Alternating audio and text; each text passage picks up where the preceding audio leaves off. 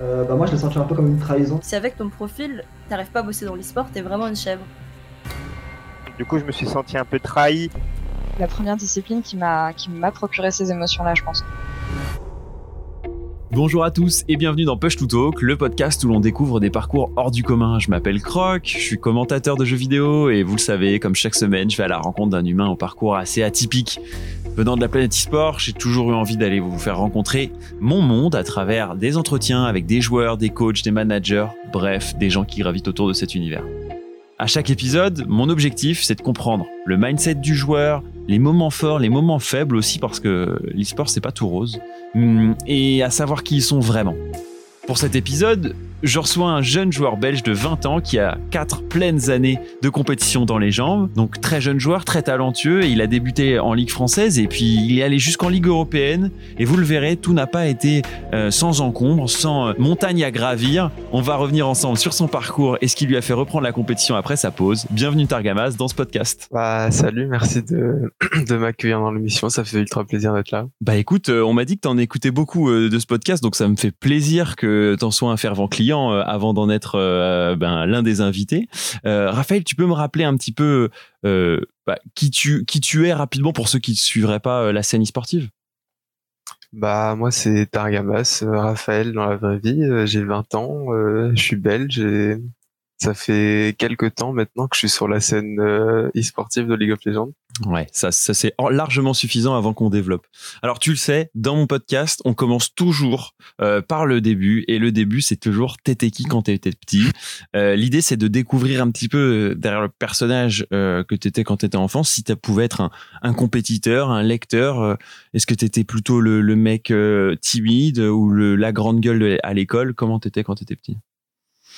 Bah, quand j'étais jeune, je suis passé par deux phases. En fait, la phase euh, pré-jeu vidéo et la phase après jeu vidéo. Donc, euh, au début, bah, c'était plutôt populaire, euh, le gars à qui tout le monde venait parler et tout. Et après, une fois que j'ai commencé à, enfin que j'ai reçu mon premier PC, que j'ai commencé à jouer au jeu, bah, je me suis beaucoup, beaucoup mis en retrait. J'étais plus avec mes potes avec qui je jouais et et une fois que j'ai commencé à jouer à League of Legends, bah là, c'était beaucoup plus en retrait, quoi. Ouais. Mais du coup, t'as l'impression que, enfin, le jeu vidéo, toi, t'y as eu accès facilement euh, à la maison? T'as des frangins, frangines qui t'y ont aidé à t'y mettre? Comment ça s'est passé?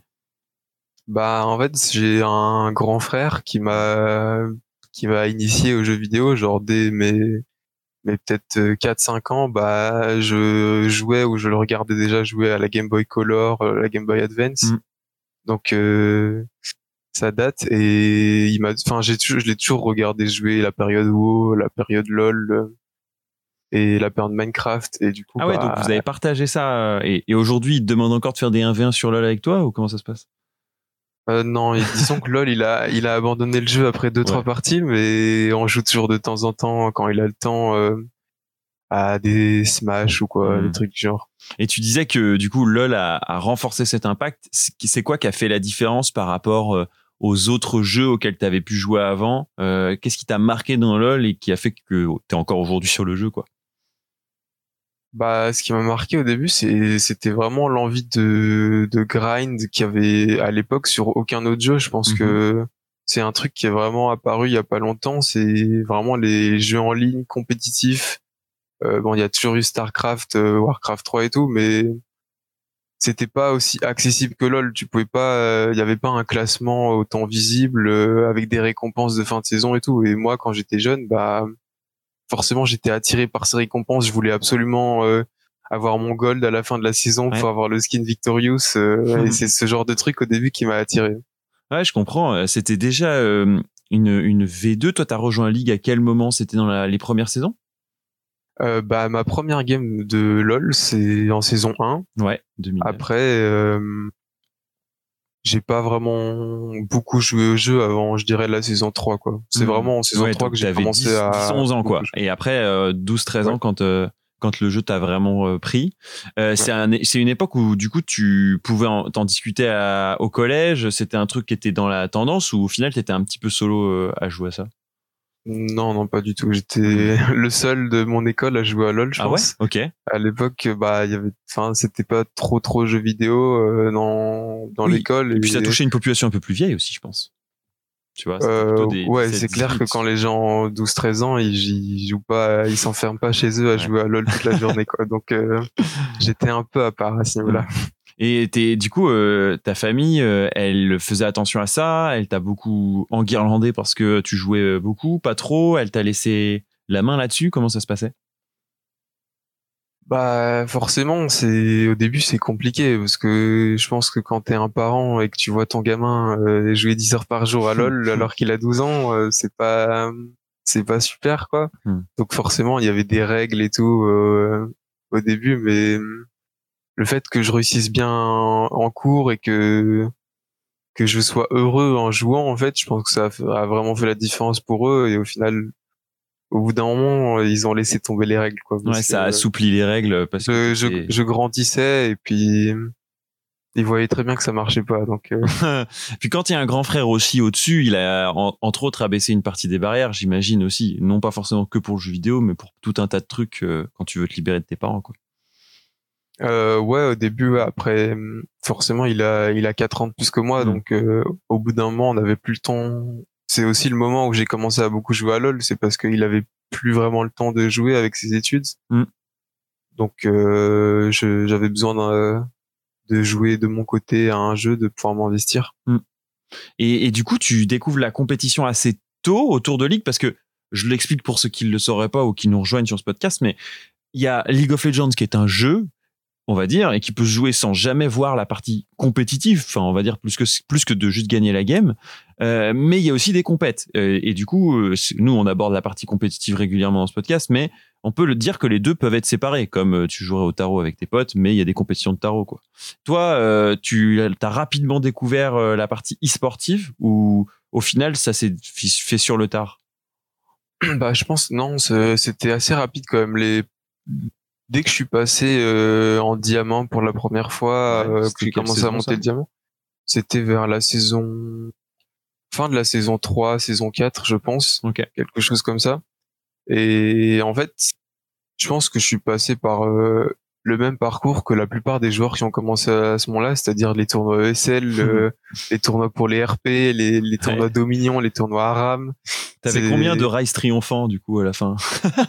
Bah, disons que je l'ai eu très. Au début, j'étais très content d'avoir mon Rise triomphant, mais bon, forcément, les tournois Dominion, les tournois Oui. RAM, c'était assez facile à gagner, donc euh, Et c'était Euh, une, une des récompenses du jeu. j'avais une bonne petite collection de Rise triomphant.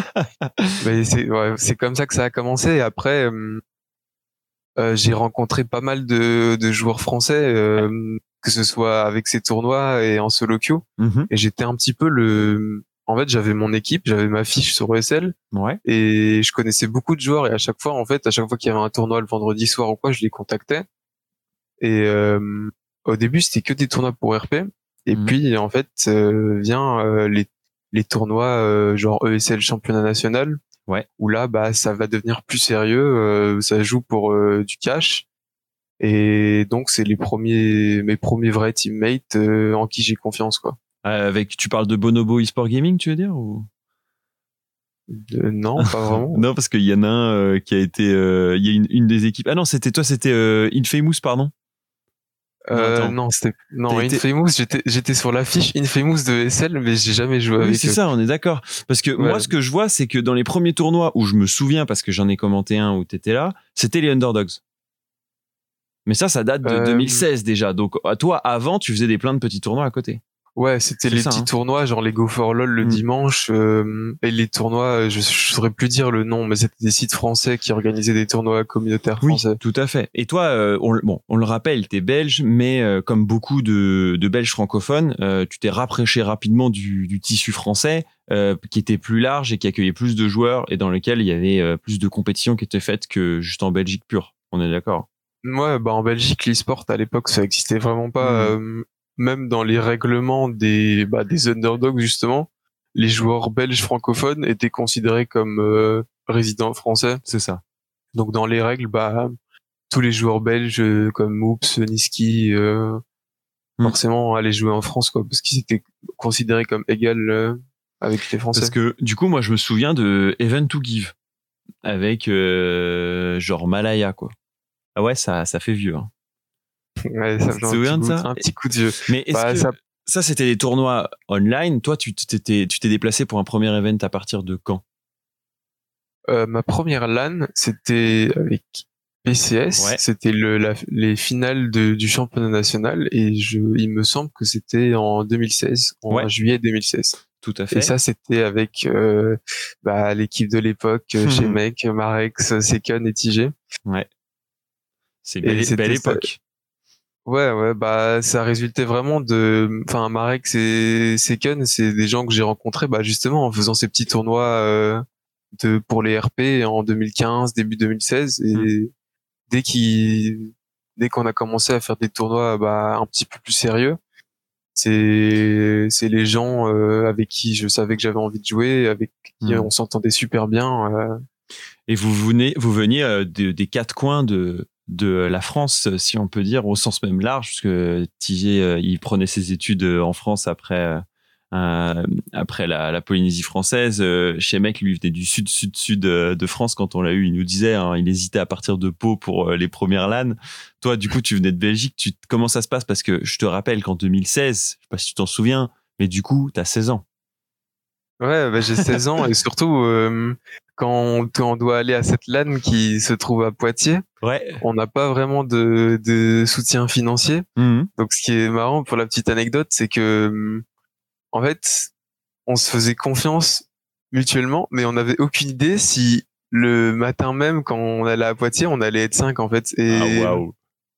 parce qu'on n'avait pas de, enfin du coup on était tous dans le train, on, on se parlait pas vraiment entre nous pendant le trajet et tout, et donc euh, vu que, enfin vu que chacun devait payer son son voyage, on savait vraiment pas si tout le monde allait venir, et il y a des gens qui ont vraiment hésité à venir pour le coup. Ah ouais, bah euh, chez Beck, lui, on en parlait. Hein, il disait euh, qu'il a hésité euh, assez longtemps avant d'y aller et que ça a été une expérience qui a pas mal euh, changé sa vision du du gaming, de l'e-sport et de ce qu'il pouvait en faire. Toi, c'est un peu pareil ou au contraire, tu t'es toujours dit, je fais ça en à côté.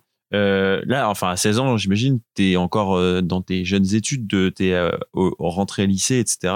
Toi, tu te dis quoi euh, à ce moment-là? Est-ce que tu te dis, je veux plonger là-dedans ou au contraire, je vais rester un peu à distance, mais si je peux faire les deux, je le ferai? Non, pas du tout. Pour moi, c'était c'était toujours à côté de l'école, euh, à côté des cours.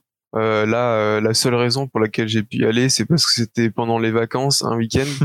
et d'ailleurs, euh, euh, bah, je, je venais d'avoir 16 ans en fait, et pour participer à la LAN, il fallait avoir 16 ans. Donc, euh, j'ai eu 16 parfaitement ans. ouais, j'ai eu 16 ans, peut-être deux jours après le, enfin deux jours euh, Avant après le début, Ouais. avant l'event, ouais. Euh, du coup, bah, c'était un petit coup de chance. Mais hum, pour en revenir à ta question, euh, non, c'était, enfin, à ce moment-là, à aucun moment je me dis que je vais faire une carrière dans l'e-sport. Même à ce moment-là, l'e-sport c'est pas encore si mainstream, si développé que ça. Les salaires sont pas si hauts et tout. Et j'ai aucune connaissance, aucune info sur le milieu. Euh, je suis juste en mode for fun euh, et Oui, c'est- déjà c'est déjà énorme pour moi de gagner ce tournoi et de de, de me dire que je gagne contre Millennium une équipe qui joue en Challenger Series à l'époque c'était déjà énorme tu vois. Ouais, donc il y avait une connaissance aussi, tu avais une connaissance un peu précise quand même, bah, à force de les avoir vus aussi sur le ladder, mais des joueurs et euh, de ceux qui jouaient euh, sur le sol français, on va dire, dont Millennium faisait partie. Euh, et c'était déjà le, enfin l'objectif, c'était de déjà jouer contre eux, c'était cool quoi.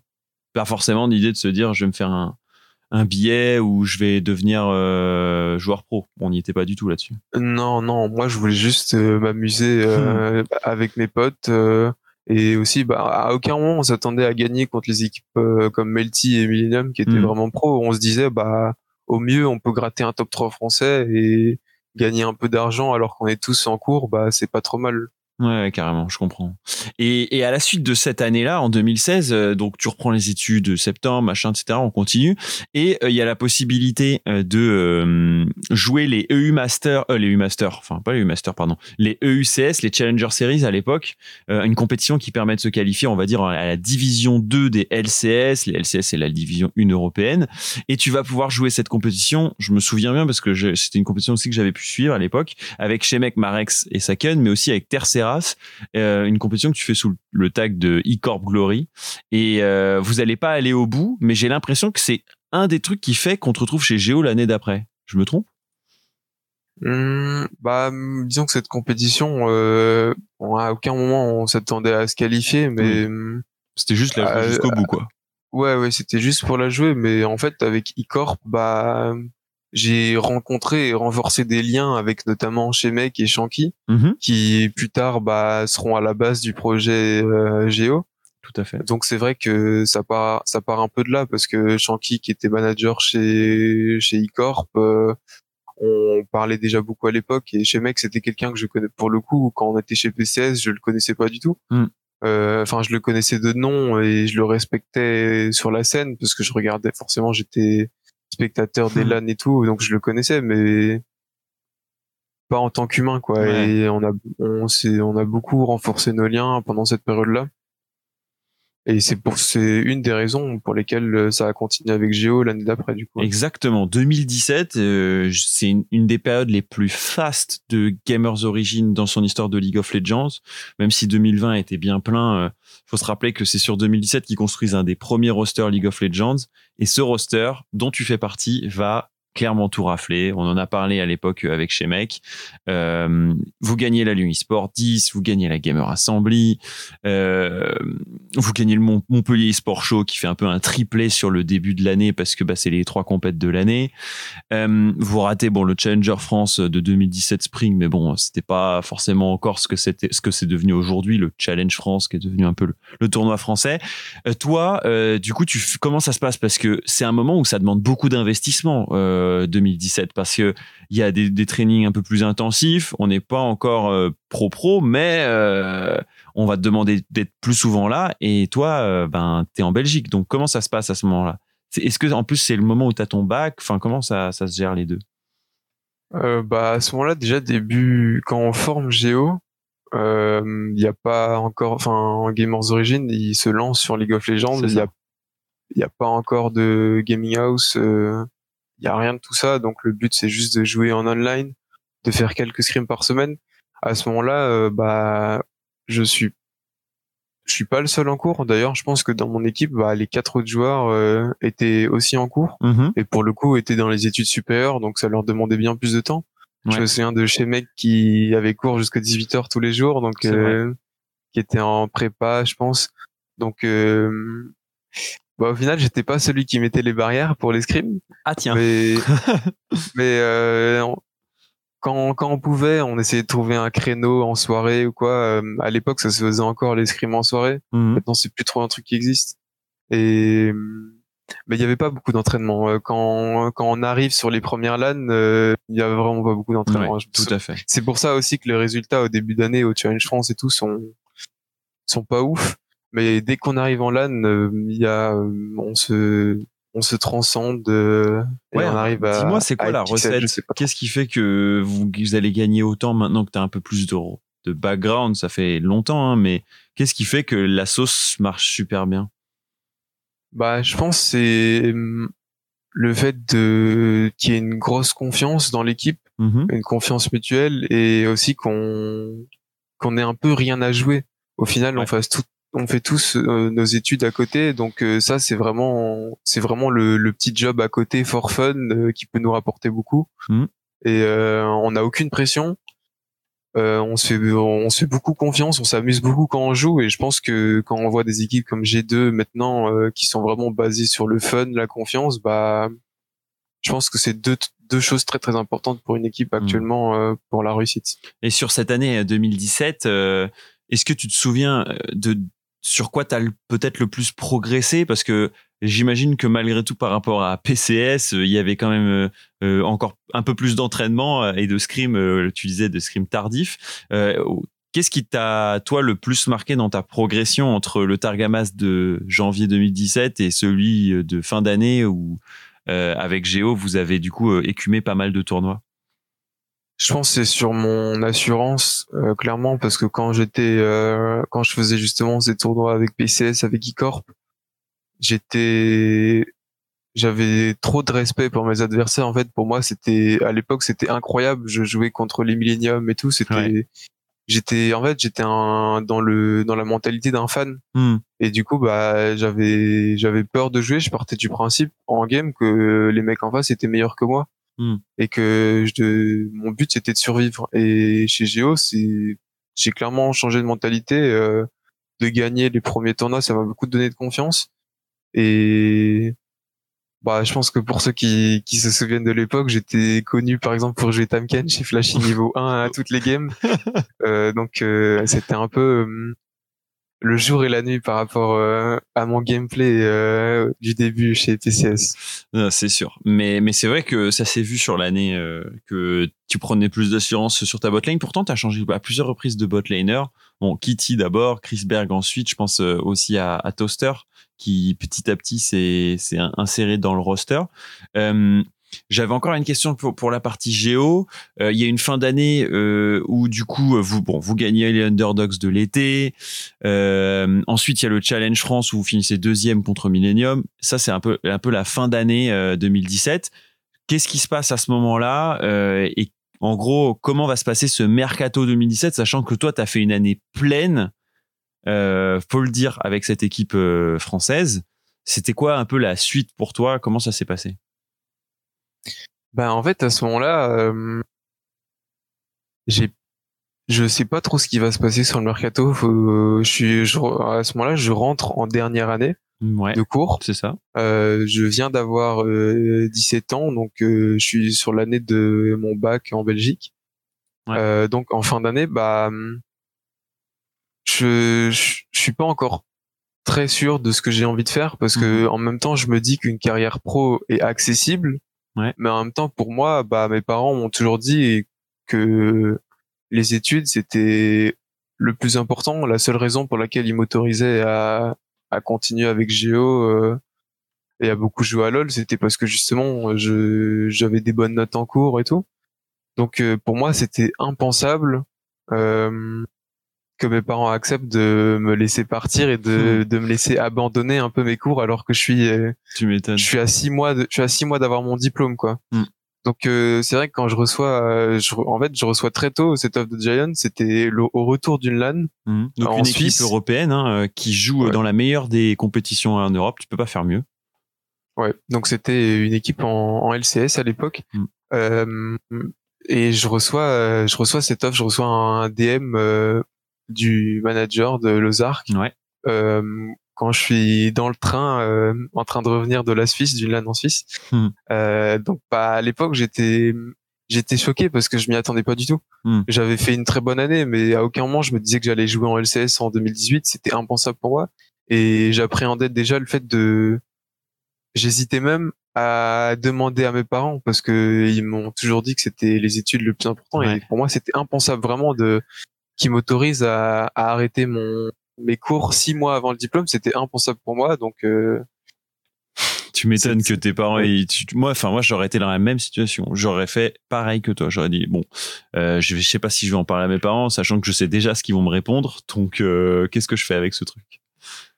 Ouais bah au final euh, je, je leur en parle Ouais. et et ma mère surtout est très très supportive pour elle c'est Mhm. incroyable le fait d'aller à Berlin euh, d'avoir un un salaire quand même assez sympa Mhm. euh, de jouer dans dans les dans une des dix meilleures je sais plus si c'est 8 ou 10 équipes Ouais, à l'époque C'était 10, ouais, je crois. mais de jouer dans une des dix meilleures équipes d'Europe, euh, bah c'était incroyable en fait. C'était une occasion à pas manquer et surtout euh, on a on a aussi cherché des possibilités pour finir le diplôme Mm. Et on a fini par trouver une solution euh, en mode élève libre euh, sur la fin d'année. Du coup c'était tout était tout Putain, était ok en fait. Le fait bien. de, du coup, de tes parents sont devenus des alliés alors que tu les voyais un peu comme des adversaires à cette progression, on va dire.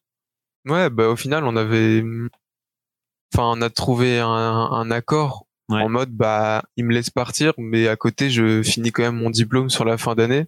Mm. Euh, donc tout le monde était content. Euh, L'important, c'était vraiment d'avoir le diplôme, et ils m'ont laissé partir. Ouais, et puis je crois que comme euh, on, le dit dans le podcast précédent avec euh, Romain, euh, le plus important c'est l'expérience que tu vas pouvoir glaner quoi. Et là c'est une expérience de ouf. Genre même temps sur le plan humain du petit Targamas qui part à Berlin à l'expérience aussi e-sportive, quoi, qui est d'aller jouer contre les, les meilleurs et sur scène.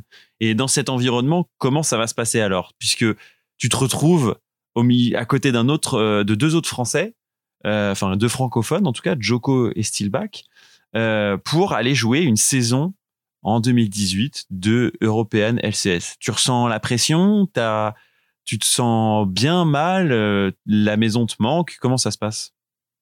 Bah au début c'est hum, c'est assez difficile l'adaptation parce que c'est la première fois que je bouge en gaming house du coup Euh, avec Géo euh, sur oui. la fin d'année il y avait une gaming house mais du coup j'étais toujours en cours donc euh, j'étais pas sur place il y avait peu de scrim aussi Ouais. Euh, donc c'est vraiment un, un énorme changement pour moi euh, d'arriver en gaming house euh, qui ait des règles sur euh, sur les réveils et tout Ouais. qui ait des scrims tous les jours Euh, au début c'est un peu difficile parce que forcément je j'ai aussi cette mentalité que bah j'ai pas fini les cours mais je dois plus aller à l'école donc je suis en mode euh, j'ai toujours été le genre le genre de personne à, à me lever très tard en vacances à profiter du fait de pas devoir me lever à 7 heures pour aller en cours Ouais.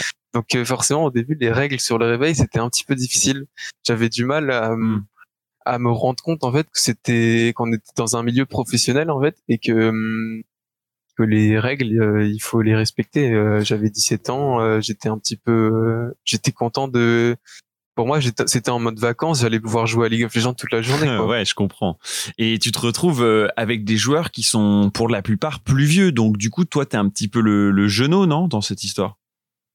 Hum, ouais bah je suis, je suis il a clairement 4 ans de plus que toi. euh, Joko 3. ouais c'est tous des profils euh, Betsy aussi qui jouaient euh, sur la scène depuis Ouais. très longtemps c'est tous des profils euh, vraiment vétérans et par rapport à eux bah je viens débarquer je suis jeune je connais rien à la vie Ouais. euh, je connais rien au jeu enfin voilà quoi Ouais, je comprends que forcément, euh, il y a ce temps d'adaptation. Mais du coup, est-ce que tu trouves tes marques? Est-ce que tu, tu commences à kiffer cette vie-là? Ou au contraire, euh, comme d'autres l'ont dit pour ces, ces moments où ils ont été en, en EULCS, euh, c'était pas les meilleurs moments de leur vie Toi, c'était comment? Parce qu'en plus, il y a le, le- le facteur victoire-défaite hein, qui va jouer. Ouais, bah ça, ça joue beaucoup. Bah c'est un- en fait, c'est un mix des deux. Je dirais que hum, paradoxalement, j'ai plus apprécié le la fin de saison où on perdait plutôt que le début de saison où on gagnait, parce que le début de saison, j'avais j'avais du mal à hum, à prendre mes marques sur les scrims. J'avais du mal à m'adapter au nouveau rythme, comme j'ai dit. Euh, j'étais aussi un petit peu en en burn-out du coup parce que avec Géo, euh, quand j'étais chez Géo, je, je jouais à League of Legends non-stop en fait. Et hum, j'ai jamais pris de pause. Sur Mm. toute l'année avec Géo, j'ai jamais pris de pause. Je pense pas qu'il y ait un seul jour où j'ai pas j'ai pas joué à LoL. Ouais. Du coup, quand quand j'arrive chez Giants et que je prends toujours pas de pause, bah hum, je je, je débarque à Berlin et j'ai plus trop l'envie de jouer au jeu en fait pendant quelques temps. C'est un peu comme si tu avais ça- achieve ce que tu voulais achieve, quoi. T'es rentré Ouais, dans ouais. une équipe euh, de haut niveau. Bon, bah maintenant, pff, la flemme. Enfin, ouais, c'est pas, pas la flemme, Non, mais, mais- c'est j'avais plus le ouais, j'avais plus ce drive. Euh, Ouais. Je pense c'est après après réflexion, c'est une grosse erreur. C'est que j'ai trop voulu m'investir dans l'off saison Hmm. pour pour montrer justement à mes mates bah, qu'ils allaient avoir un bon teammate et tout. Hmm. Et j'aurais vraiment dû réfléchir et prendre une pause pour vraiment pouvoir euh, commencer la saison à 100%. Ouais. Et que la confiance, Oui. euh, elle se construira de toute façon dans le temps et pas sur euh, trois scrims que tu gagnes euh, ou des solo queues remportés, quoi. Ouais, ouais, voilà. Et c'est pour ça qu'aussi la fin de saison, malgré le fait qu'il y ait beaucoup de défaites, qu'il y ait un résultat décevant, bah, je me sentais beaucoup mieux dans l'équipe parce que j'a- j'arrivais enfin à m'acclimater euh, au rythme. euh, je, je pensais bien m'entendre aussi avec mes mates. Ouais. Euh, donc euh, ouais, sur la fin de la saison, je bah je me sentais vraiment bien et j'étais j'étais vraiment super excité pour le summer split Mm. Euh, parce que je sentais que j'avais fixé mes problèmes, que j'allais enfin pouvoir euh, pouvoir évoluer sur le jeu, pouvoir devenir un bien meilleur joueur. Bon, malheureusement, ça se passe pas ouais, c'est ça. ça se passe pas comme je voulais. en- dans les grandes largeurs, euh, vous commencez avec un, un super 4-2, 5-3, etc. Puis les semaines avancent et vous perdez plus que vous ne gagnez. Euh, et euh, la- à la fois c'est un marathon, à la fois c'est hyper rapide, c'est un, c'est, c'est un 110 mètres haie, parce que bah au final c'est en trois mois que tout se passe quoi. Et toi, tu arrives à Berlin, j'imagine, mi-janvier. Et euh, à la fin de cette saison du spring, donc ça doit être avril-mai, euh, ils, te, ils font quoi? Ça, Ils signifient que c'est la fin de votre euh, saison? Comment ça se passe? Bah, ouais, Toi, tu te vrai mets que en la- retrait de la- ton côté Parce que ça va hyper vite. La saison, ouais, ça a été un roller coaster et puis à la fin, en fait, euh, sur le sur le moment où on est sur le point de, enfin, la saison est finie, Ouais.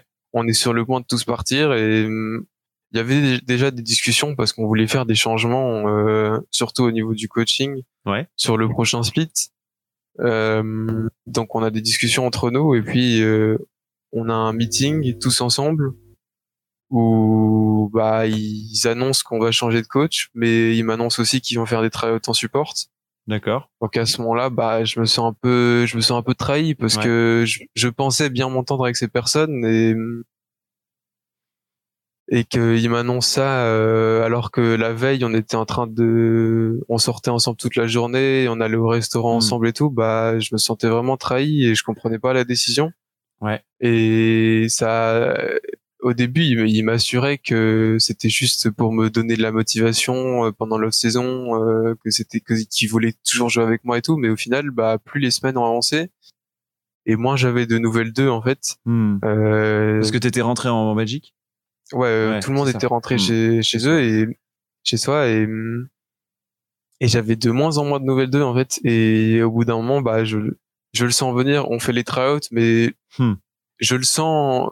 Ce, ce genre de truc, ça se sent dans la quand tu parles aux gens, quand tu t'écoutes la communication et tout. Ça se sent qu'il y a un il y a un malaise. Donc euh, Hmm. je le sens venir qu'il y a un truc qui qui se passe quoi. Et est-ce qu'aujourd'hui tu comprends plus euh, c'est la, la, la- cette euh, solution qu'ils ont choisi de t'écarter, on va dire, pour d'autres, euh, ou au contraire euh, tu le gardes euh, comme un échec cuisant? Bah, je suis pas rancunier aujourd'hui. euh, les la page est tournée. Je pense que on a tous, euh, on est tous partis chacun de notre côté. Je pense que ça a réussi à personne. Donc, Mm. euh, donc, euh, je pense qu'il y a des, il y a des regrets chez tout le monde. Euh, La décision, je la comprends pas. À l'heure d'aujourd'hui, je la comprends pas. Je suis pas d'accord avec. Euh, Hmm. J'ai fait beaucoup d'erreurs pendant pendant la saison, comme j'ai dit, m'adapter au rythme et tout. Ouais.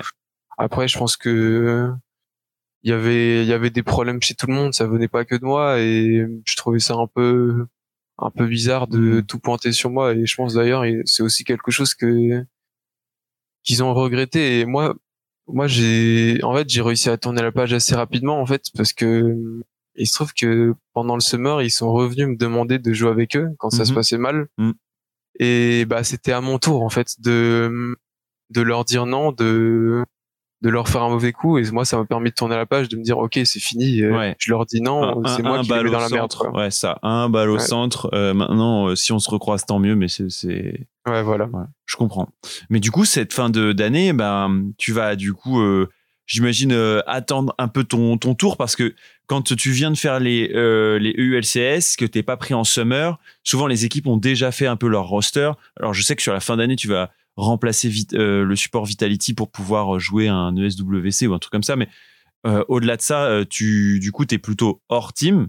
Qu'est-ce qui euh, t'anime sur cette fin d'année-là et pourquoi tu vas reprendre une team en 2019 Hmm, ouais, disons que c'est une période très dure. Euh, dès la, dès la, enfin dès que j'apprends mon kick de Giants, forcément, j'essaye de de trouver une autre équipe pour Ouais. le summer.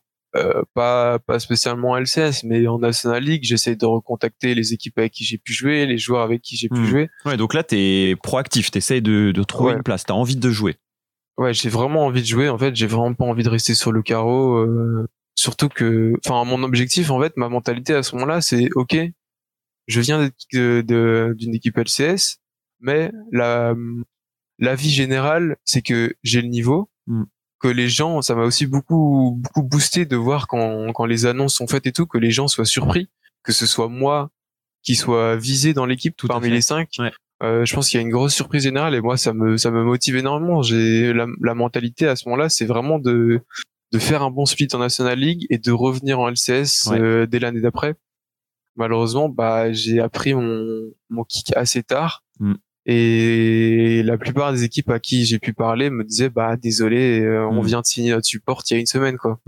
Donc là, c'est Donc, dur. euh, Parce que toi, tu regardes les autres jouer et tu peux que les retrouver en solo queue. pas possibilité Ouais. de jouer la compète. Quoi. C'est c'est une période très très difficile pour moi parce que j'ai je, je reste sur le carreau comme tu dis je, je regarde les autres jouer alors que je je pense être Mm. vraiment meilleur qu'eux je pense pouvoir faire bien mieux qu'eux Mm.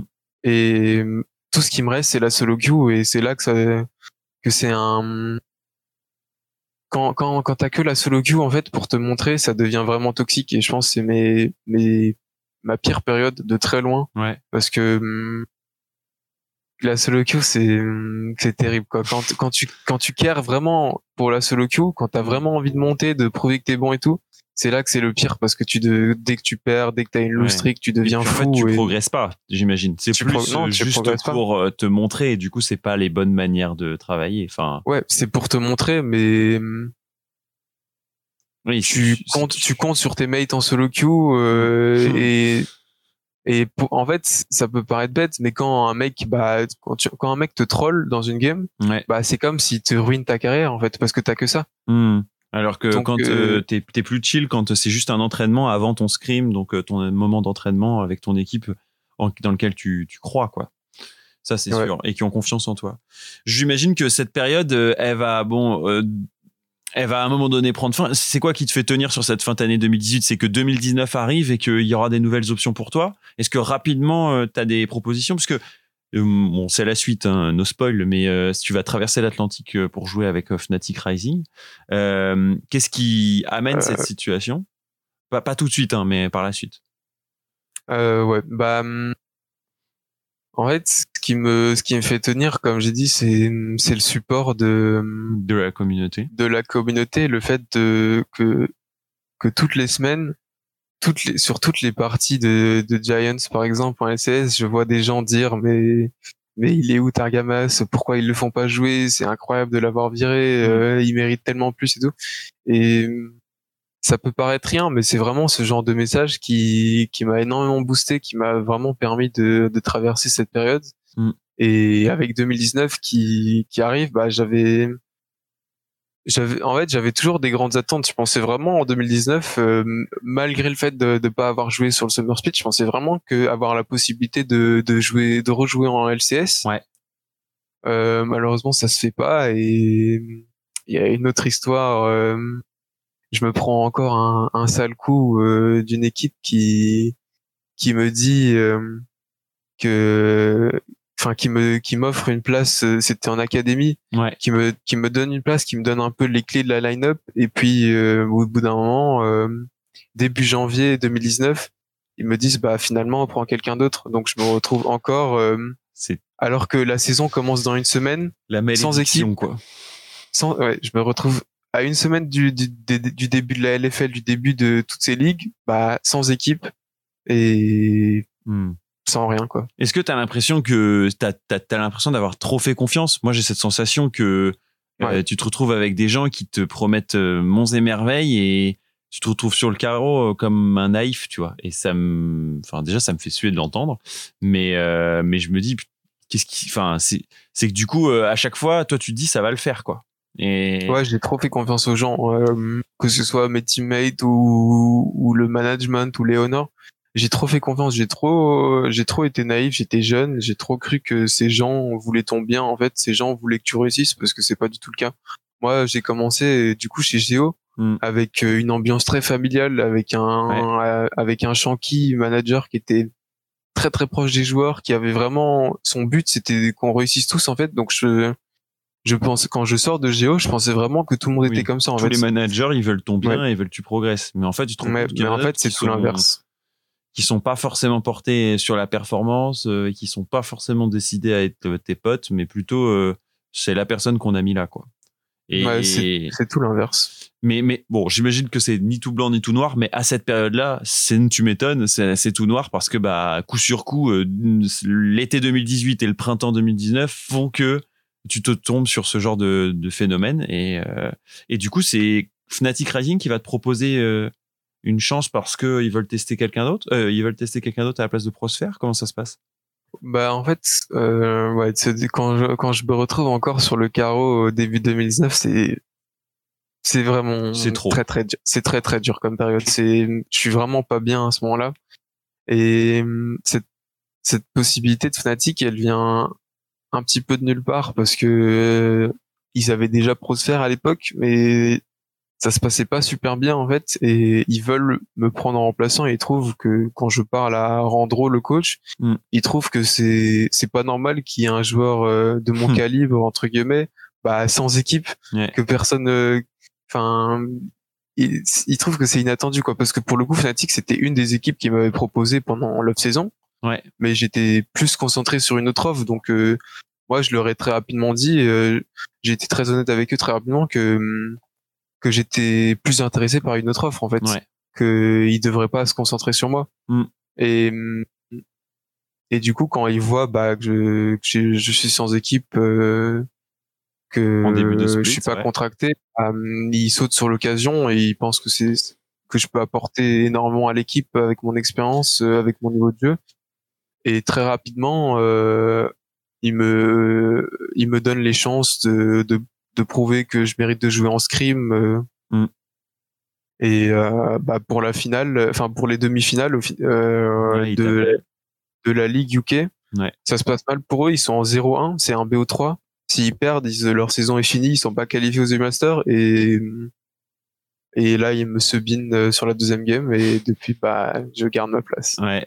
Elle est incroyable cette rencontre, cette histoire avec Natic Rising et je crois que c'est une belle rencontre avec Randro aussi parce que c'est un, coach que tu vas retrouver euh, par la suite. Euh, J'imagine. Alors lui, il s'occupera de la line-up mère chez Misfits, mais aujourd'hui c'est son rôle de coacher euh, l'équipe Misfits dans laquelle tu vas te retrouver bah, cette année. Pour finir sur cette année, enfin pour continuer sur cette année 2019, et il faut que j'enchaîne parce que sinon ça, va être interminable. Mais sur sur 2019, il y a un truc qui se passe, c'est que tu joues cette année-là de, Spring, tu vas même aller jouer du coup les, EU Master. Un EU Master euh, qui euh, du coup emmène Fnatic Racing jusque, il me semble, en demi-finale, hein, c'est ça hein? En demi-finale Ouais, ouais. Du coup, euh, cette expérience, est-ce qu'elle rebuild pas ta confiance en toi et, et qui, elle, efface un peu les, les difficultés? Parce que c'est le début de U-Master. Le U-Master, pour faire simple, c'est juste qu'il y a en dessous des LCS dans lequel euh, Raphaël était juste avant. C'est un bon moyen de te remettre en avant, j'imagine, euh, pour toi? Bah pendant un moment, ouais. Sur le, en fait, sur le coup de, de l'adrénaline, de la hype du tournoi, Ouais. je me dis, euh, je suis trop content en fait. Je Ouais. me dis que c'est ce que que c'est c'est ce que j'ai envie de faire. J'ai envie de continuer à jouer. euh, j'adore ça. J'adore la compétition et tout. Et sur le le coup de la hype, je me dis, bah je vais continuer à jouer en fait. Mm.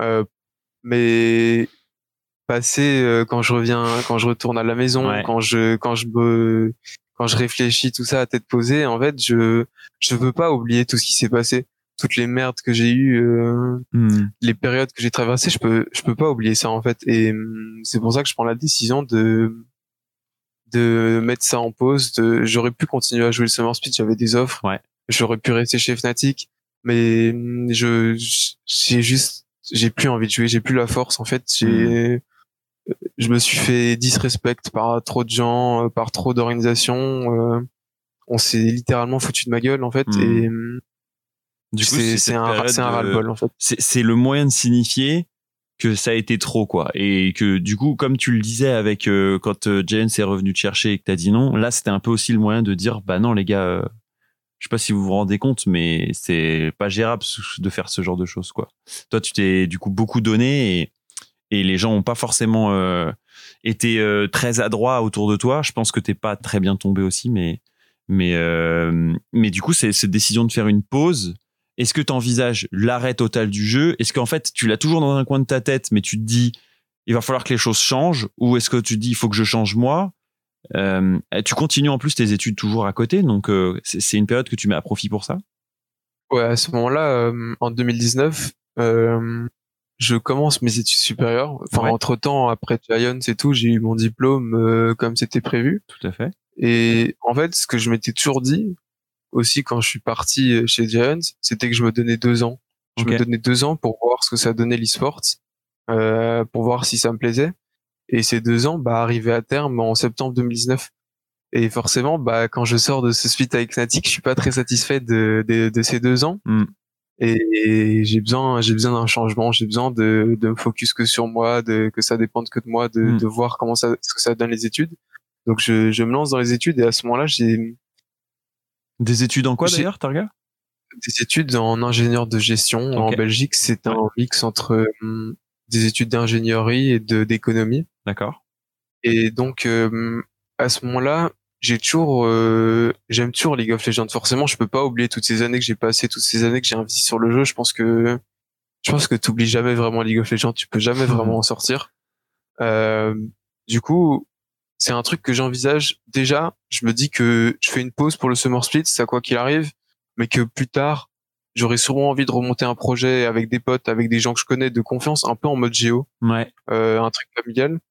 Mais euh, bah, je- pour l'instant, euh, pour le septembre 2019, je me lance dans mes études et je me concentre que là-dessus. Bah en novembre, justement, euh, tu parles d'une famille qui euh, que tu aimerais plutôt rejoindre. Eh ben, c'est Vitality B qui te dit Hey, pour les underdogs, viens chez mec, qui doit c'est sûrement peut-être lui qui vient, qui vient de voir et qui te dit avec Saken, Skins et Toaster, on joue les underdogs, let's go jouer avec nous.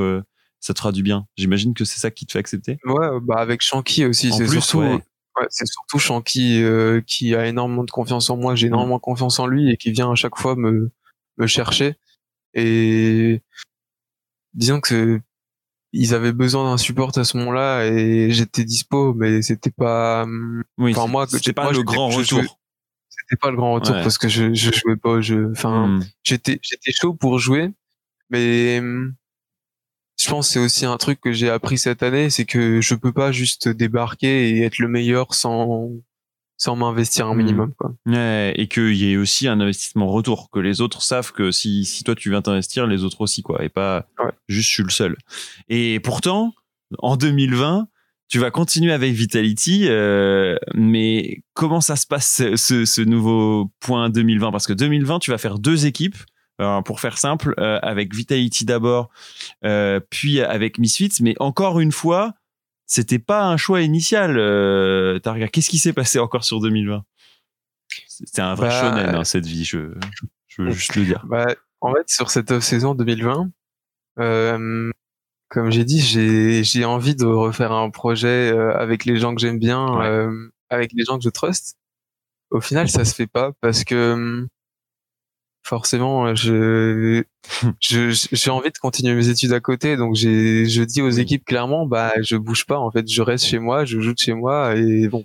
Et l'année et 2016 est bien loin parce que à 2016, on se disait tous, mais c'est normal que tu joues chez toi, mec. On va quand même pas Ouais. t'offrir une place dans une gaming house. Et là, c'est plutôt l'inverse. Non, mais parce qu'il y en avait pas gaming euh, house. Ouais, les mentalités ont complètement changé. À ouf, l'époque, c'était à l'époque c'était marginal d'être en full time sur LoL. Ouais. Maintenant, c'est marginal d'être en half time sur LoL quoi. Ouais. Donc euh, donc les équipes acceptent pas. Euh, je me retrouve bah sans équipe, mais c'est pas un problème parce que je m'y attendais un petit peu. Enfin, je m'y attendais pas à ce que à ce que je joue la LFL, euh, Oui, à ce oui. que les équipes acceptent mes conditions. Je m'y attendais pas tellement. J'espérais, mais j'avais pas spécialement d'attente, donc c'est c'est pas très grave.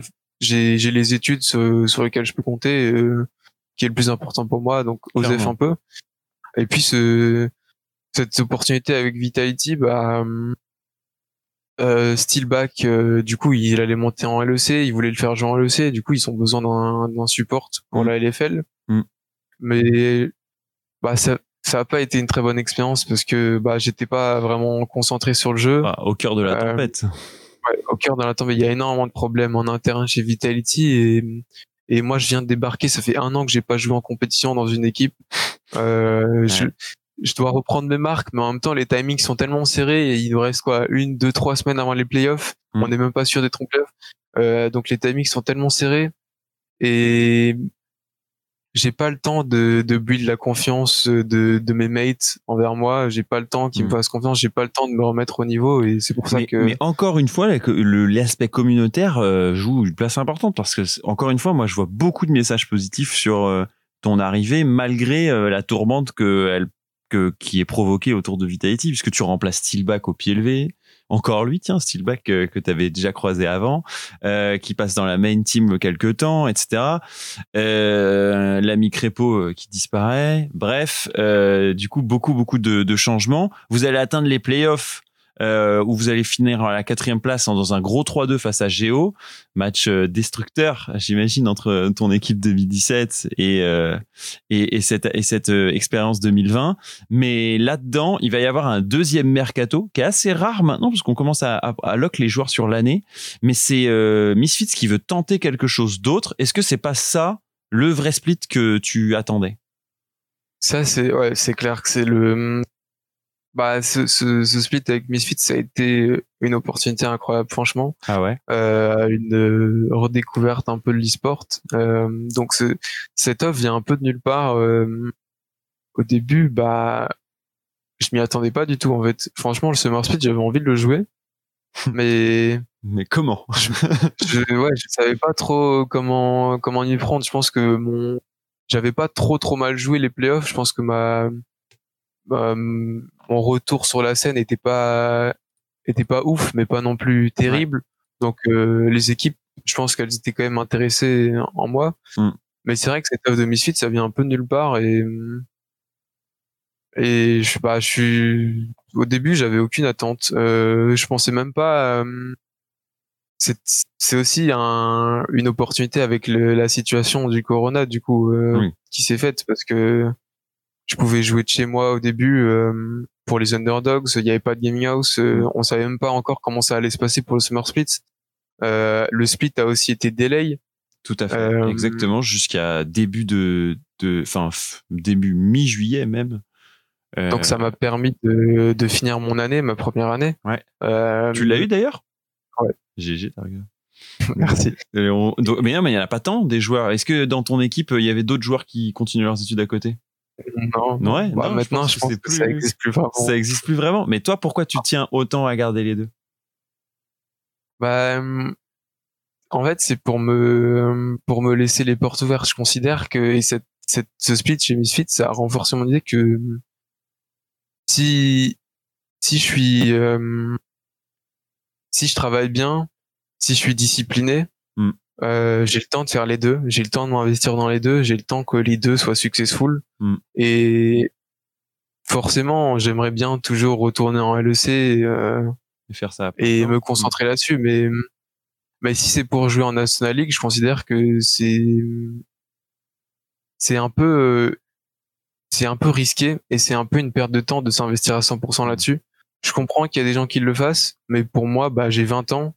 Euh, je peux pas. En fait, chaque, faut, faut, faut bien se dire que chaque année euh, passée en National League, euh, si au bout de l'année tu montes pas en LEC, c'est un peu comme si l'année était perdue parce que tu n'avances pas vraiment dans Mhm. ta carrière, tu n'avances pas vraiment dans ta vie, tu as juste passé un an euh, à- pas stuck parce que tu gagnes quand même tu gagnes quand même quelque chose mais tu tu n'avances pas vraiment. Mhm. Donc pour moi, c'est important d'avoir ce ce, ce côté étude aussi où bah je monte un peu en niveau, tu vois. J'ai fini Ouais. ma première année, là je, je monte en niveau, je sais que mon année n'a pas été pour rien. Hmm, Parce que du coup, ça c'est sécure. Alors que effectivement, si tu fais une année où tu restes en ligue, en National League l'année d'après, c'est plutôt une année blanche, comme tu dis.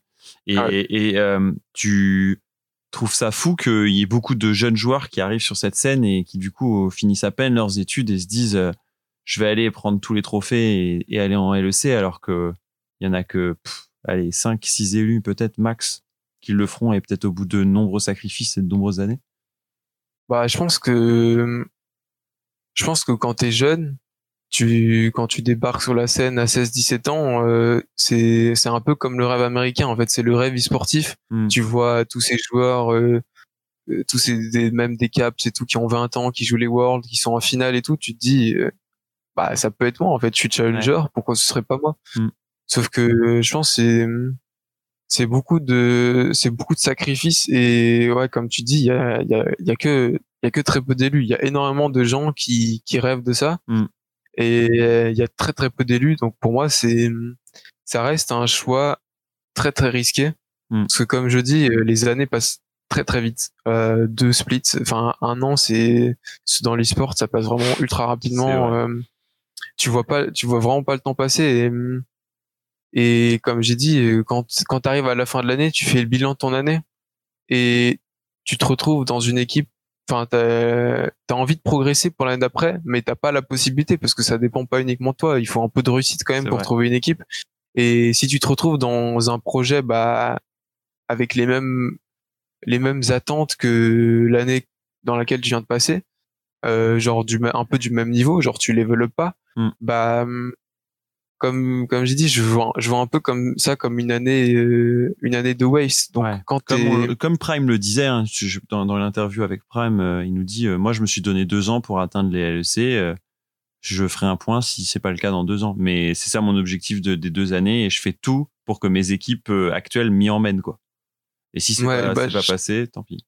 je pense que c'est important de se donner, Ce genre de se donner un ouais ce genre d'objectif ce genre de deadline parce que il faut pas il faut pas rester dans le piège de euh, oh je peux jouer à League of Legends toute la journée euh, je gagne de l'argent je suis payé pour jouer Ouais. c'est trop bien Ouais. parce que très vite bah les années passent t'arrives t'as 20 21 22 ans t'es sans diplôme sans sans rien tu vas tu enfin tu vas débarquer il y a certains ont même pas leur bac Mm. donc euh, moi c'est toujours ce ce, ce mindset-là que j'ai eu de, de sécuriser un maximum mon avenir, de pas me retrouver à 25 ans sans aucun bagage en fait. Hmm. J'ai eu, le- Euh, j'ai, j'ai eu le, le même feeling. Je suis plus vieux que toi, mais euh, j'ai pas, j'ai rongé mon frein pendant trois ans avant de finir mes études et de pouvoir commencer à travailler sur le secteur sportif. Et je suis arrivé à peu près au même moment que toi, vers 2016, 2015-2016, parce que bah ouais, si je finissais pas mes études euh, et encore plus quand tu veux travailler autour du monde e-sportif et que t'es pas joueur pro, dans les deux cas, euh, l'argent viendra pas tout seul. Et s'il venait tout seul dans les premières années, il y a rien qui sécurise la suite, quoi.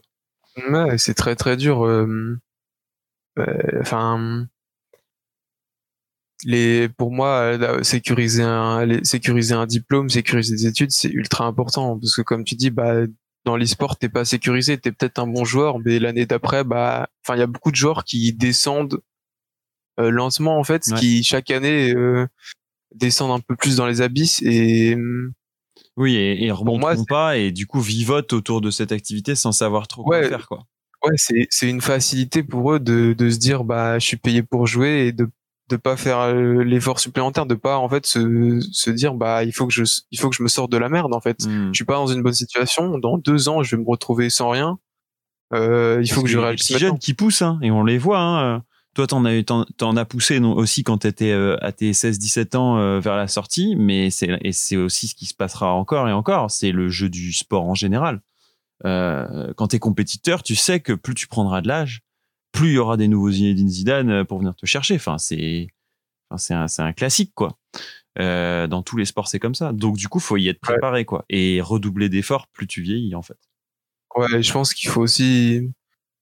Enfin, pour moi, le plus important vraiment, c'est de de toujours se donner un objectif, se donner une, deadline et respecter. Il faut pas tomber dans le Mm. piège de de se dire bah ok cette année je me suis bien amusé, j'ai gagné de l'argent, bah on re-signe pour l'année prochaine. Hmm. Parce que penser comme ça en fait, tu, pour moi tu vas nulle part. Hum, Et du coup, qu'est-ce que c'est, toi, ton objectif pour les- le futur? Parce que là, l'année a été bonne avec Misfits euh, première. Malheureusement, vous vous arrêtez à la troisième place des playoffs face à Game World qui était très, très chaud. Ça s'est fini en 3-2 en nouvelle fois. Ça a été un match euh, assez intense. Euh, vous avez participé au EU Master. Tu as eu la chance de pouvoir faire ça et vous êtes euh, euh, arrivé jusqu'en quart de finale. Euh, euh, les, les EU Masters que tu auras joué du coup en 2019 avec Fnatic Rising, en 2020 avec euh, Misfits. Euh, c'est quoi le, le projet pour la suite euh, pour toi, Targamas? C'est quoi un peu tes, tes next steps? On arrive, j'imagine, sur une période de mercato, c'est peut-être compliqué, mais qu'est-ce que qu'est-ce qui Ouais. qu'est-ce qui t'en pense? Bah, je sais pas encore exactement où je vais me diriger. Je sais pas. Ouais. Enfin, je sais pas où je vais finir forcément. Je je peux pas savoir à l'avance. C'est certain. ce que je vais recevoir comme offre, mais dans ma tête, j'ai déjà, j'ai déjà les directions que je veux prendre. En fait, j'ai, hum, je sais que j'ai, si j'ai, si je peux avoir la possibilité, je sais que j'ai envie de jouer en LEC. Ok. Euh, après, est-ce que, est-ce que après cette pause, après cette, ce split avec Misfits qui certes s'est bien passé, est-ce que je vais avoir la chance de jouer en LEC Je sais pas. Hmm. je pourrais pas répondre à cette question. euh, L'avenir nous le dira. Il y a Mais en des, tout cas, oui, si ça- il y a des tryouts, on l'espère pour toi, euh, qui permettront de- au moins de te faire tester. En général, il n'y a pas trop de try-out, euh, mais Ah ouais? Mais ouais, pour la Mais là, LEC, je me ça, dis un- ça. Alors je veux pas, je vais pas, je veux pas te placer euh, là où tu veux pas, mais je me dis un Astralis, euh, ils vont reconstruire leur composition et a priori ils changeront pas mal de choses. Euh, Il y a des, euh, des équipes également euh, qui ont pas si bien réussi leur split, qui voudront peut-être changer de support, mais euh, j'imagine que ça se compte quand même sur les doigts d'une main. Déjà il y a que 10 équipes, donc euh, si on est un humain normal, euh, ça se compte que sur les doigts des deux mains. Bah, je pense qu'il y a, il y a beaucoup, il va y avoir beaucoup de mouvements hein, Ouais. cette année euh, en LEC, donc c'est pour ça que ça peut te faire j'ai toujours- profiter. ouais. ouais, j'ai toujours un petit espoir parce que je sais qu'il va y avoir du mouvement. Est-ce que ce sera moi qui, choi- Mm. qui sera choisi? Je sais pas le dire actuellement, mais dans tous les cas, j'ai. C'est euh, moi, c'est c'est très important pour moi d'avoir un plan dans ma tête Mm. de de d'avoir toutes les éventualités. Et je sais que si je finis pas en LEC, euh, je je sais que j'ai envie de, de jouer en LFL euh, dans un projet. Bah, c'est toujours pareil en fait. Pour moi, ce, ce split avec Misfits, ça a renforcé mon, ça a renforcé mes, mes attentes dans une équipe. C'est que pour moi, la clé, euh, la clé, et ce qui a fait que cette, cette équipe Misfits, euh, ça a bien marché, ça a bien marché pour moi. J'ai pu me retrouver le top niveau et tout. C'est que mais ça faisait très longtemps que c'était pas arrivé, mais mes teammates avaient confiance en moi en fait, Mhm. avaient confiance en tout ce que je faisais. Ils avaient même, bah, je pense les gens qui ont suivi la LFL, les interviews de Jésus et tout, euh, il le dit, ils ont une confiance aveugle en moi. Ils débarquent Mhm. 15 minutes avant la- les games compétitives sans avoir aucune idée de ce qu'on va faire, mais ils ont confiance que que j'ai préparé quelque chose de bien pour eux. Hmm. Et pour moi, c'est super important. C'est le fait d'être d'être libre, de pouvoir faire ce que je veux, de pouvoir jouer ce que je veux, de pouvoir euh, de pouvoir choisir la direction de l'équipe. Mm. Pour moi, c'est c'est je pense c'est ça qui me fait briller. C'est Et- marrant parce que euh, je trouve que dans ton profil qu'on est en train de brosser, il y a à la fois, je trouve, euh, une, parfois un peu le côté naïf et timide, et de l'autre, il y a énormément de détermination avec euh, beaucoup de leadership. Tu vois, enfin, genre euh, l'idée que tu puisses euh, toi-même maîtriser euh, les choses pour les autres, alors que tu sais, on se dirait pas que c'est toi le premier à, te mettre en avant. Et t'as été dans des rosters où il y avait des gens qui aimaient bien prendre les premiers rôles. Euh, autant chez Giants et je vois vous voyez sûrement de qui je veux parler et euh, et dans d'autres rosters et pourtant euh, bah même avec un, un expérimenté comme Kiré euh, un joueur aussi aussi assez expérimenté comme Agressivo bah c'est sur toi qui vont reposer le la construction de du match Ouais, bah, hum, je pense que c'est l'investissement et c'est le fait de, de faire ses preuves, euh, de, de montrer aussi les- ces gens, euh, ils ont pas. Ce qui est, ce qui est génial, c'est chez Misfits, c'est que dans mes quatre teammates, il y a très peu d'ego. Euh, Il y en a aucun qui se pense euh, supérieur aux autres, euh, donc ils sont tous à l'écoute. Et hum, moi, euh, au premier abord, je suis quelqu'un très timide. Euh, quand je débarque dans une équipe, la première semaine, je vais pratiquement pas parler. euh, je vais, mais par contre, je vais pas non plus gaspiller le temps. Je vais, la première semaine, je vais pas beaucoup parler, mais je vais beaucoup observer Hmm. le comportement des gens, euh, euh, les Quelle pensées des place gens, ouais comment, euh, comment, enfin, de faire un petit, un, un profil de chaque personne en fait. Mm. Et bah, c'est pour ça que chez Vitality ça a pas très bien marché parce que j'ai pas eu le temps de m'instaurer dans l'équipe. Euh, À peine j'ai, à peine j'ai pu observer le comportement des gens que le split était déjà fini. Chez Misfits, euh, il Ouais. y a eu des semaines, de, des semaines et des semaines de- d'entraînement euh, de de avant le, le début de la LFL donc j'ai eu le temps vraiment de m'instaurer dans l'équipe de de prouver que que qu'ils peuvent me faire confiance en fait Ouais, bah le, le, le temps que je pense euh, on devrait tous accorder à faire quelque chose qui marche, quoi. Un peu comme, euh, enfin, dans, dans, dans une relation de travail, dans une relation amoureuse, etc. Tu peux pas dire, euh, bah, il faut que ce soit nickel et génial maintenant tout de suite. Alors dans une relation amoureuse, euh, il y a la partie charnelle, donc forcément on se dit, euh, ça devient beaucoup plus facile et tout. Au début c'est génial, et puis ensuite ça, ça peut virer au cauchemar rapidement. Mais il faut laisser au moins du temps à ce que ça puisse fonctionner, quoi.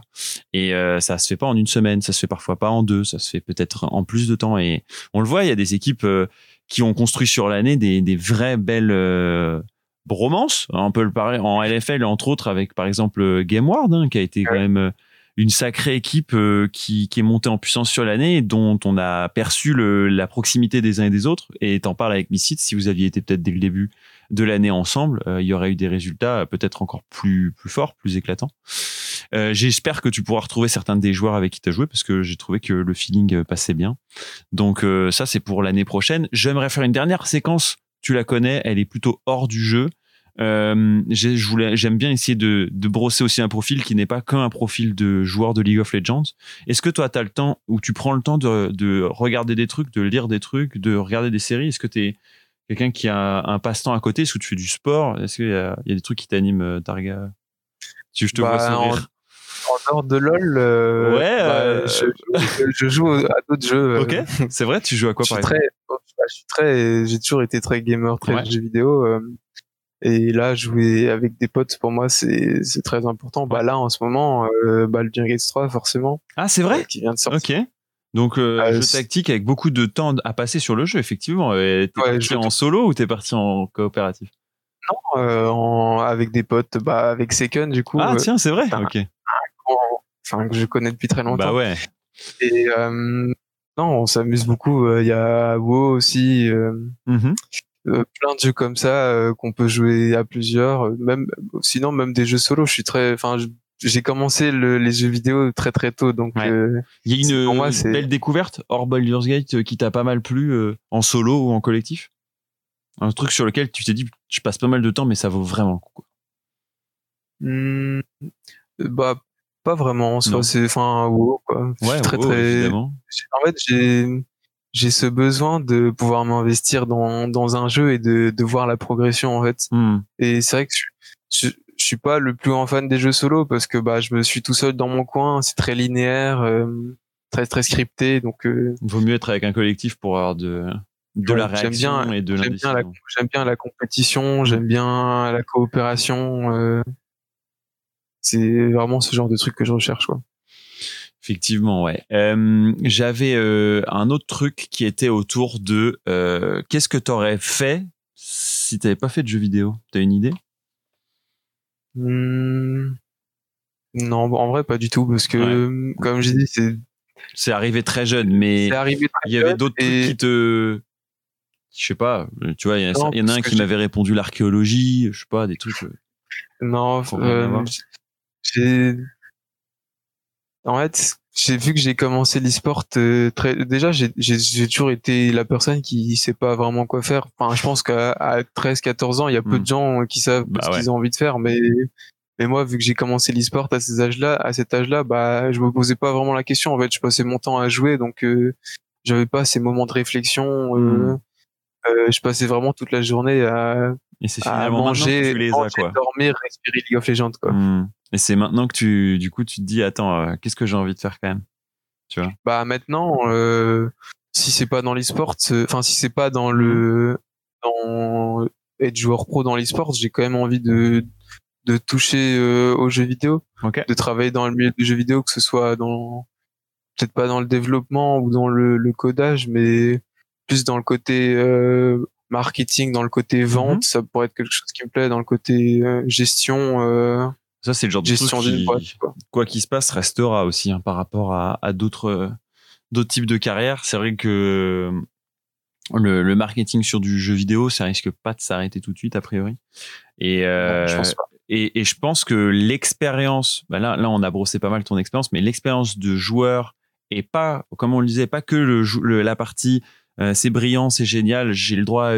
j'ai eu le droit d'aller à un event et j'ai même récupéré une coupe, mais aussi euh, le moment difficile du je vais devoir me séparer de joueurs avec qui j'adore jouer ou au contraire avec qui euh, ça s'est pas très bien passé et c'est dur parce que bah euh, je sais pas du tout ce qui m'attend. Euh, c'est cool de l'avoir brossé euh, ensemble ce portrait-là parce que bah on l'entend pas si souvent. On en parlait ensemble, Targa. On entend souvent plutôt le côté ah bah c'était génial, on est allé à Monaco, tu vois. Ouais, je pense, bah, je pense que dans l'e-sport, tu développes quand même des qualités Ah, très importantes. euh, surtout quand tu quand tu t'investis beaucoup dans ton équipe, euh, bah c'est quand même beaucoup de travail, c'est beaucoup de gestion de ton équipe, euh, gestion des mates, coaching. euh, c'est c'est beaucoup de pression aussi, donc il y a beaucoup de gestion de pression. Mm. Euh, c'est des côtés très importants. Et puis euh, bah pour quelqu'un euh, qui par exemple cherche à travailler dans l'e-sport ou dans le milieu des jeux vidéo, c'est clair qu'avoir une carrière de joueur pro, ça reste, je pense, selon moi, un plus à Mm. mettre dans le CV. Si t'as fait cinq ans de joueur pro ou t'as as pu euh, côtoyer énormément de gens, récolter énormément d'avis de- d'une communauté de, de hardcore gamers, Mm. bah ça reste un, un- une bonne expérience à Ouais, je pense aussi. Je pense aussi. Mais je te souhaite que ta carrière sportive continue euh, l'année prochaine, euh, Targamas. Euh, c'était euh, c'était trop cool, euh, trop court une nouvelle fois, certains me diront. Mais je pense qu'en une heure, on a réussi quand même à pas mal avancer sur les différents points que moi je voulais voir aussi avec toi. Euh, ta carrière, découvrir aussi des choses que moi je connaissais pas trop sur les tes débuts e-sportifs. C'est vrai que tu as fait partie des, des jeunes joueurs. hein. Je me souviens avec Sheriff en 2018 quand tu arrives chez Ouais. Chez Giants, c'est euh, vous êtes les premiers euh, Les de premiers des années joueurs de- 2000 de- euh, à jouer euh, à jouer en en, UMAS en ULCS et c'est pas anodin parce que c'est comme t'as tu disais tu as commencé tôt bah tu fais aussi partie de ce genre de, de premiers. Et je reçois ici parfois des, des trentenaires joueurs de League of Legends dans, dans mon podcast. Toi, je trouve que tu as une certaine maturité aussi à l'aube de tes 20, 21 ans sur ce que tu as envie encore d'accomplir et ce que tu plus du tout envie de voir euh, dans, le, dans le jeu et avec les gens auxquels tu t'entoures. Je pense que l'entourage euh, devient de plus en plus primordial et on le voit dans des équipes qui ont plus de, de fragilité euh, dans, dans leur euh, coaching staff, dans la construction de leur équipe, que bah, ça part en couille dès que dès qu'il y a un pépin quoi. Donc euh, je te souhaite que l'année 2021 soit vraiment géniale et pleine d'accomplissements pour toi parce que Merci. bah au vu de, des dernières années j'étais content que tu puisses nous en parler parce que bah, on l'entend pas tout le temps ce son de cloche. Donc merci Targamas pour ça. Bah, merci à toi pour l'invitation, surtout parce que euh, c'est vrai qu'il y a personne qui, je pense qu'il y a personne qui en parle et c'est quand même, je trouve important que tout le monde se pose les bonnes questions aussi. Ouais. Ouais, je pense. Et je sais qu'il y a pas mal de, de jeunes aussi qui nous écoutent, euh, qui ont réfléchissent à ces questions-là et se disent est-ce que je veux devenir joueur pro? Est-ce que j'en ai les qualités, les compétences? Bah, Écoutez, euh, n'hésitez pas à envoyer un petit DM à Targa. Euh, il pourra Ouais, peut-être vous épauler. Euh, voilà, je pense que c'est c'est un bon moyen aussi de, de faire passer les et infuser les générations en disant bah lui il a peut-être déjà accompli ce que moi j'hésite à faire, euh, il pourra me donner des conseils. Voilà, n'hésitez pas. Merci en tout cas Targamas et puis euh, à très vite euh, pour de nouvelles aventures. Voilà, c'est un épisode terminé. N'hésitez pas, euh, à, si ça vous a plu, à vous abonner, à euh, rejoindre euh, mes réseaux sociaux ou encore à diffuser ce podcast à ceux qui pourraient les intéresser. Je pense que ce podcast, il est vraiment universel parce qu'il raconte des histoires de gens qui ont décidé à un moment ou un autre de plonger dans leur passion. Ici, c'est l'e-sport. Targamas a un parcours, vous l'avez vu, assez incroyable. Et je pense qu'il a réussi à allier euh, à la fois les études et le jeu vidéo, et c'est pas chose si commune. Euh, il a également, à l'aube de ses 20 ans, euh, bah, beaucoup, beaucoup d'expérience, et on sent qu'il a déjà pas mal réfléchi à, à la situation dans laquelle il est et à ce qu'il veut entreprendre plus tard. Donc voilà, c'était un super épisode. J'espère que ça vous a plu. On se retrouve la semaine prochaine pour toujours plus de Push to Talk. D'ici là, portez-vous bien. Allez, ciao, ciao.